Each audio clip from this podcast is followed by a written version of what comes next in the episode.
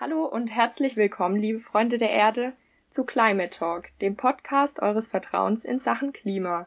Mit Alex, das bin ich. Und mit mir, ich bin Anna. Heute haben wir unsere allererste thematische Folge. Deswegen bin ich auch ein kleines bisschen aufgeregt, muss ich gestehen. Und eben weil es die erste Folge ist, setzen wir bei euch noch überhaupt kein Wissen voraus. Wir möchten mit euch erstmal erklären, was ist der Unterschied zwischen Klima, Wetter und Witterung, weil die Begriffe ganz, ganz oft ähm, vertauscht, verwechselt oder als Synonym füreinander benutzt werden, was sie aber eigentlich nicht sind. Und Wetter ist im Endeffekt einfach eine Momentaufnahme. Also wenn ihr jetzt aus dem Fenster rausschaut, so wie ich gerade, dann ist es sonnig und es hat 20 Grad. Und ähm, Witterung zum Beispiel ist das Wetter über eine längere Dauer, also von zum Beispiel zwei Wochen. Ein gutes Beispiel dafür finde ich immer den Altweibersommer. Das ist so eine klassische Witterung. Und das Klima ist jetzt der gemittelte Zustand der Atmosphäre über eine längere Zeitdauer. Und bei Klima spricht man dann immer von 30 oder von 50 Jahren. Das heißt, Extremwerte fallen da mehr oder weniger raus und ähm, es ist einfach der Durchschnitt.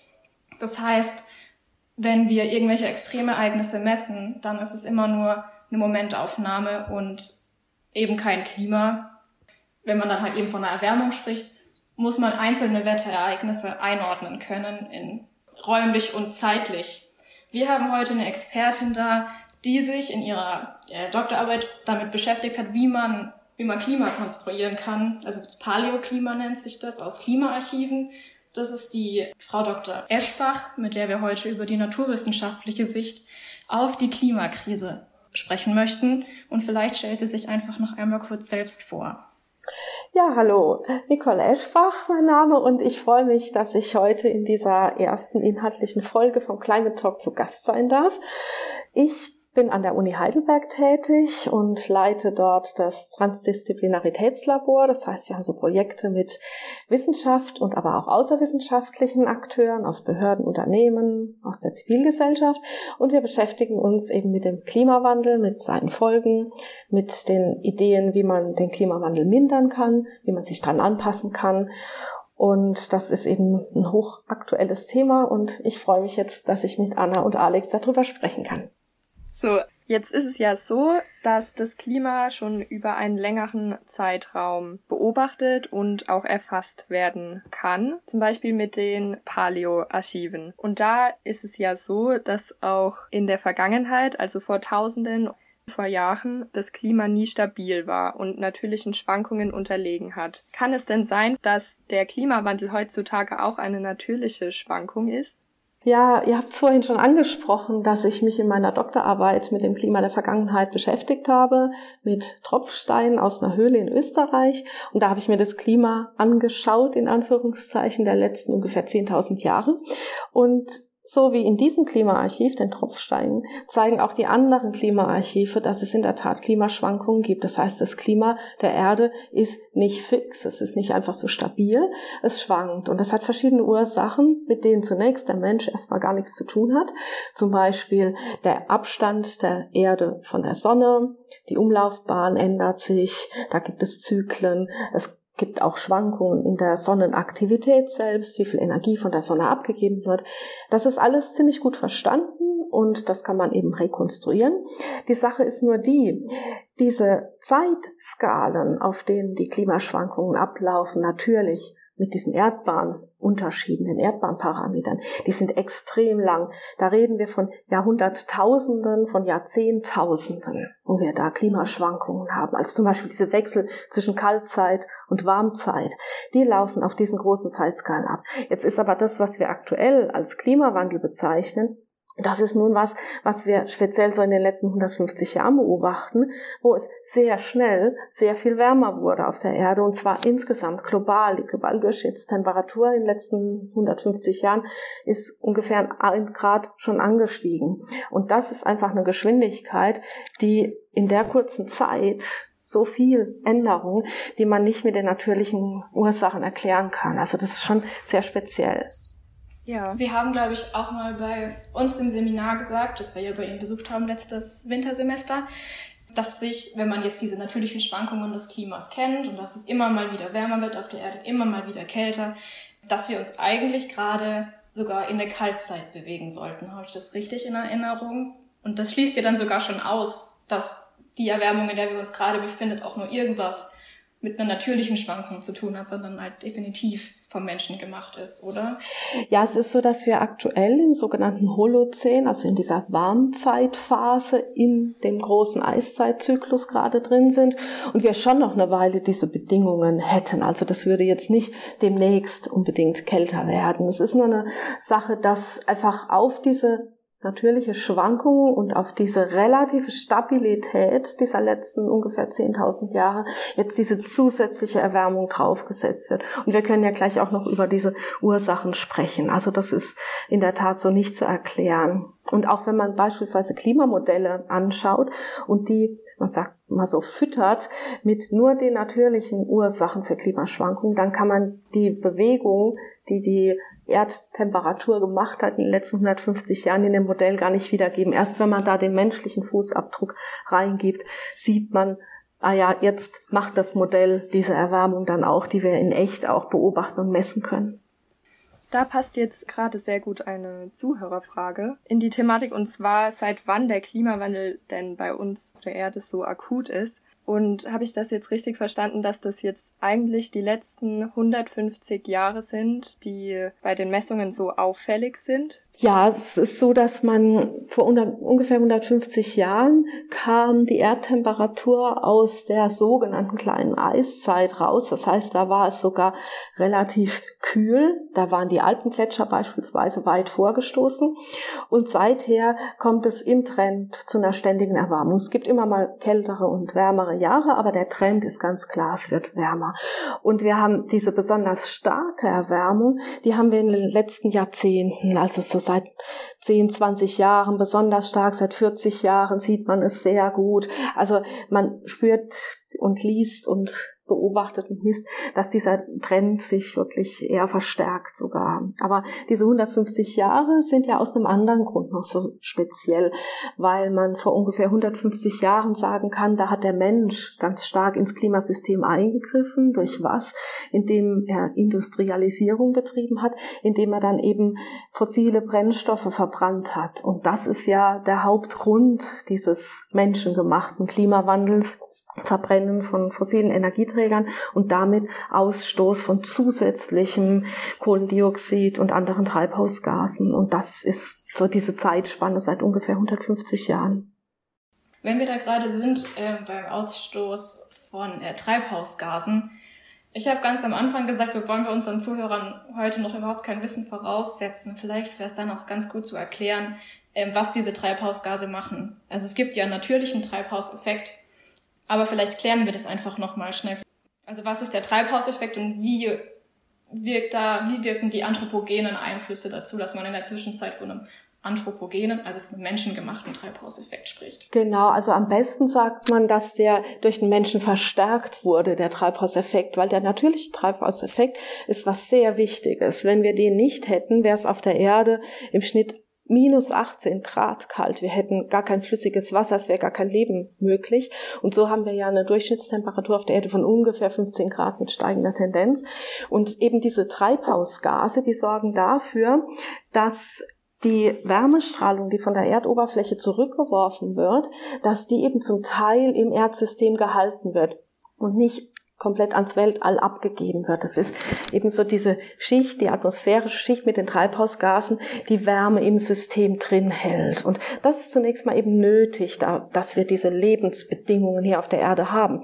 Aber jetzt, wenn die Konzentration von Treibhausgasen in der Atmosphäre eben ansteigt, dadurch, dass man zusätzliches CO2 und andere Treibhausgase reingibt durch das Verbrennen von fossilen Energieträgern, dann wird dieser Treibhauseffekt eben verstärkt.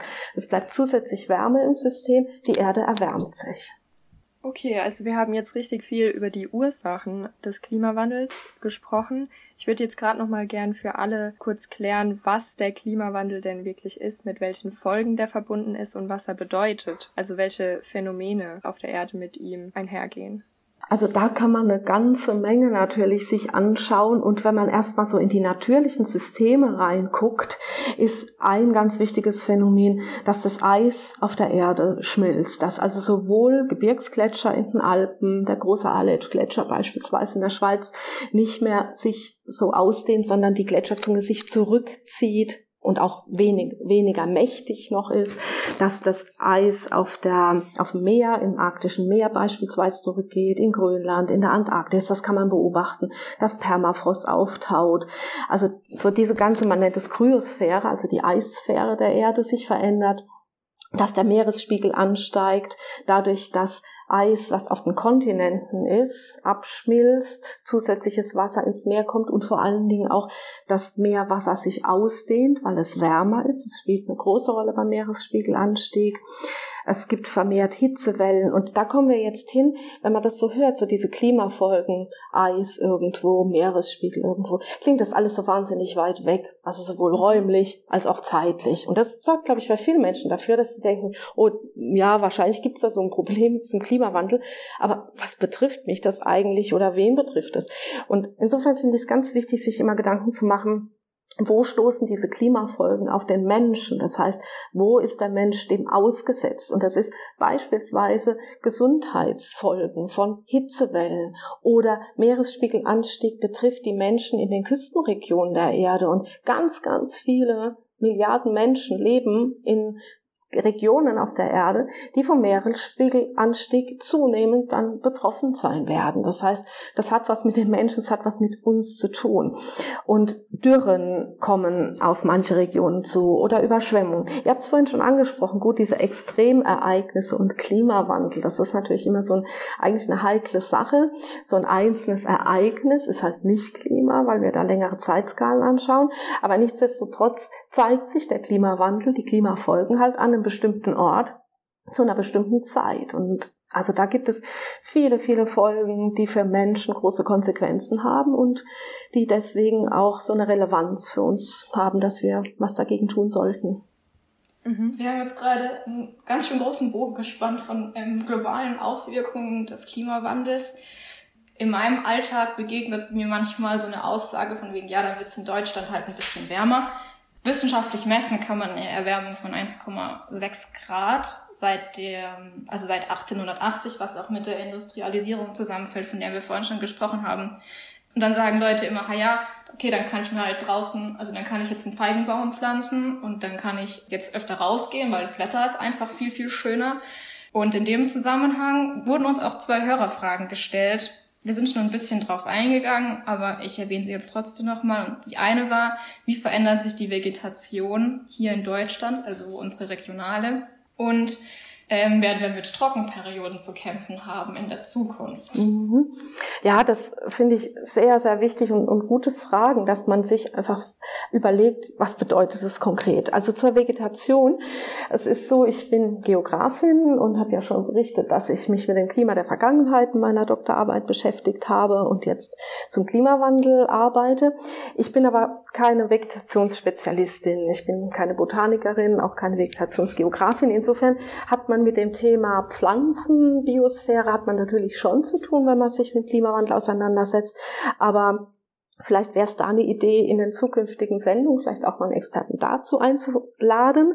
Was ich dazu sagen kann, ist, dass man ganz klar beobachtet, dass sich das, was man phänologische Jahreszeiten nennt, das heißt, Phänologie ist das, was man sehen kann, was man beobachten kann an Pflanzen, beispielsweise wann kriegen die Blätter, wann kommen die Blüten, wann werfen sie das Laub ab oder wann sind Früchte dran, dass die sich schon in den letzten Jahrzehnten ganz schön verändert haben in Deutschland. Also das heißt, ähm, kurz gesagt, die Vegetationsperiode ist länger in der Regel, gibt es auch von Jahr zu Jahr Unterschiede.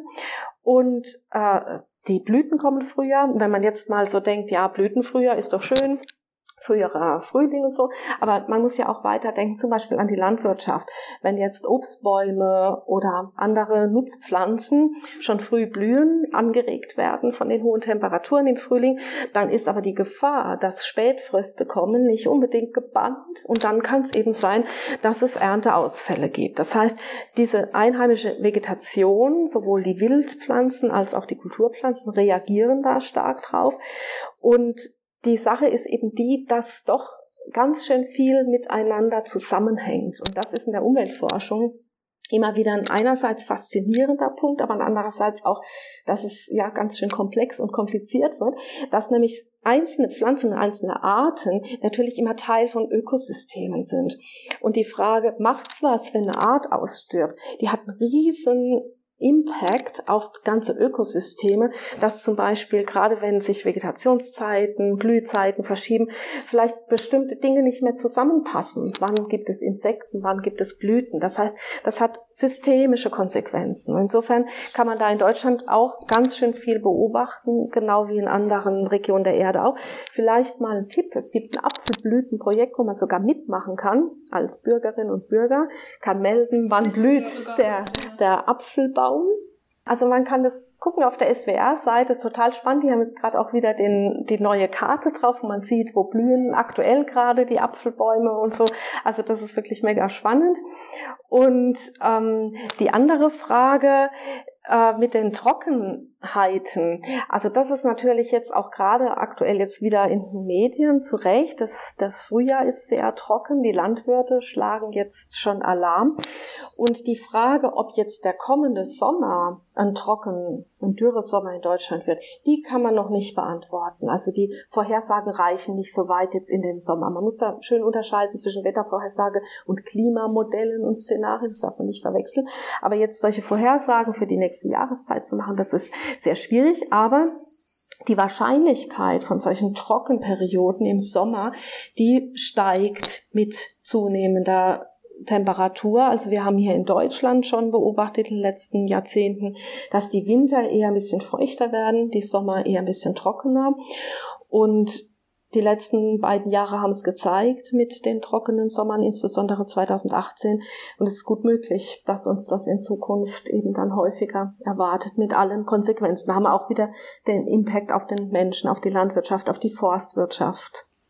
Auf die Gesundheit hier sicherlich auch. Und ich finde, hier sieht man, dass der Klimawandel halt nicht irgendwas ist, was irgendwo passiert, sondern wir können in der Zwischenzeit die Auswirkungen des Klimawandels bei uns vor der eigenen Haus, Haustür spüren, auch wenn sie vielleicht uns noch nicht so dramatisch erscheinen. Sie sind halt einfach da und man kann sie sich nicht mehr, man kann sie nicht wegreden.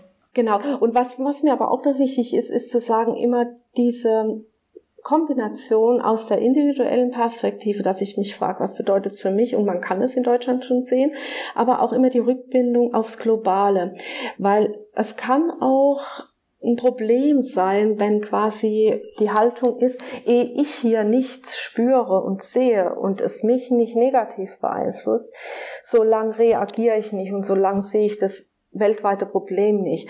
Und das ist, ist einfach auch wichtig zu sehen, dass es natürlich zum Teil auch Profiteure geben wird, dass man bestimmte Dinge besser tun kann, wenn es wärmer ist und bestimmte landwirtschaftliche Produkte vielleicht sich auch besser erzeugen lassen, aber dass auf der anderen Seite und speziell auch im globalen Süden es so starke Auswirkungen hat, die negativ sind und wo man auch nicht die Möglichkeiten hat, finanziell beispielsweise sich so anzupassen. Also das das als ganzes Denken, wirklich als globale Herausforderung, das ist, denke ich, ganz wichtig. Ja, an der Stelle wollte ich gerade mal einhaken mit einem Konzept, sage ich mal, das wir auch sehr oft im Seminar bei Ihnen, Frau Eschbach, durchgesprochen und angewendet haben, und zwar die Co-Benefits. Und zwar sind Co-Benefits Vorteile, die für beide Seiten oder mit Vorteilen für beide Seiten verbunden sind. Ein Beispiel, wenn ich jetzt was für meine Gesundheit tue, was für mich als Person tue, zum Beispiel ich fahre Fahrrad, ist das ja auch gut für das Klima, also für die Umwelt. Und da würde ich jetzt gerne auch für unsere Zuhörer und Zuhörerinnen einfach ein paar Co-Benefits von ihrer Seite hören, auch weil es mich selber sehr interessiert, die man befolgen könnte und die einem vielleicht dann auch den Klimaschutz ein bisschen näher bringen, weil es einen dann wirklich selber weil es einem selbst was bringt. Genau, ja. Mhm. Ja, genau. Jetzt sind, jetzt sind wir ja bei dem Thema Klimaschutz. Das heißt, sich zu überlegen, wie können wir es denn nun schaffen, weniger CO2 und andere Treibhausgase auszustoßen. Und da gibt es natürlich solche großen Pakete, die man unbedingt anpacken muss, wie beispielsweise die Stromerzeugung dekarbonisieren. Das heißt also Strom erzeugen auf Basis von erneuerbaren Energien und nicht auf Basis von Kohle etc. Und das ist sicherlich total wichtig. Das ist das, was Fridays for Future immer als System Change bezeichnet und so, das sind die großen Räder. Aber jetzt ist ja zu Recht auch die Frage, was kann ich denn persönlich auch tun für den Klimaschutz?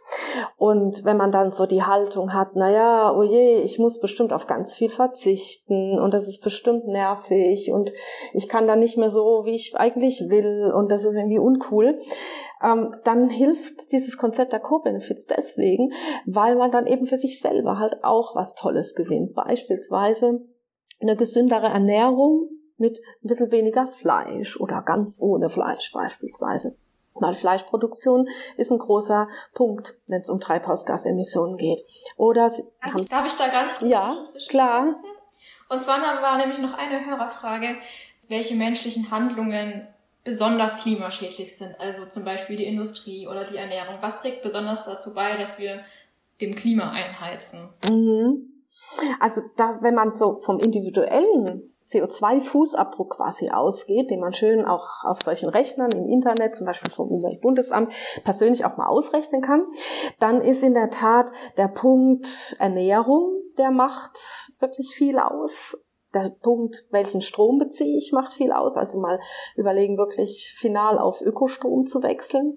Aber halt, wie ich mich fortbewege, macht total viel aus. Und da muss man sagen, ist halt der Punkt Flugreisen ein richtig großer Faktor.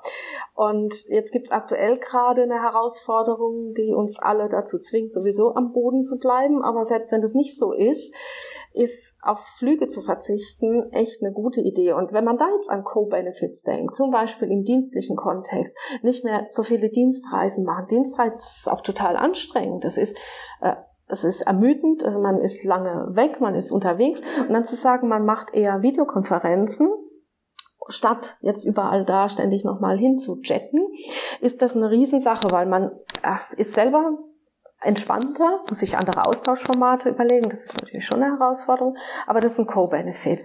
Und zum Beispiel, wenn man Mobilität in Städten anders gestaltet, wenn man da eher auf Fahrrad- und Fußverkehr setzt, vielleicht ergänzt mit Elektromobilität, öffentlichem Verkehr, dann gewinnt man so viel. Man gewinnt man hat weniger Lärm, man hat weniger Gestank, also so diese klassische Umweltverschmutzung, Luft, Belastung, man hat eine höhere Verkehrssicherheit. Also das geht mit so vielen positiven Punkten einher. Und ich glaube, das ist ganz wichtig, dass man eben nicht so eine Polarisierung schafft. So diejenigen, die es begriffen haben, die es gehen und die, die verzichten dann ganz tapfer auf alles und die anderen sind so, ach, wird schon nicht so schlimm sein, ich lasse mir nichts wegnehmen. Ich glaube, dass wir mit so einer Polarisierung der Gesellschaft überhaupt nicht weiterkommen, dann werden wir zunehmend Probleme kriegen. Und ich werbe einfach dafür, dass wir das zusammen anpacken und jeder macht mit, zum Beispiel sich auch politisch engagieren, wenigstens wählen gehen und sich überlegen, welche Parteien sind vielleicht da eher so diejenigen, die sowas umsetzen. Also da, da kann echt jeder was beitragen. Es ist ein globales Ding und es ist was für jetzt und für spätere Generationen. Und da so dieses, ja, so dieses Mürrische ein bisschen rauskriegen aus dem Diskurs, das wäre äh, sicher gut, weil es ist ein mega ernstes und wichtiges Thema.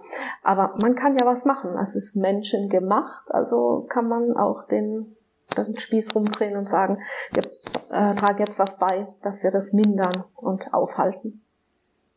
Das war jetzt eigentlich schon ein super schönes Schlusswort, Frau Eschbach. Vor allem auch mit Handlungsempfehlungen, praktischen Handlungsempfehlungen, die uns ja auch wichtig sind, unseren Zuhörern an die Hand zu geben und vorzuschlagen und auch uns. Und dann würde ich fast sagen, Anna, falls du keine Frage mehr hast. Ich habe keine Frage mehr, nee. Ich bin auf jeden Fall beeindruckt.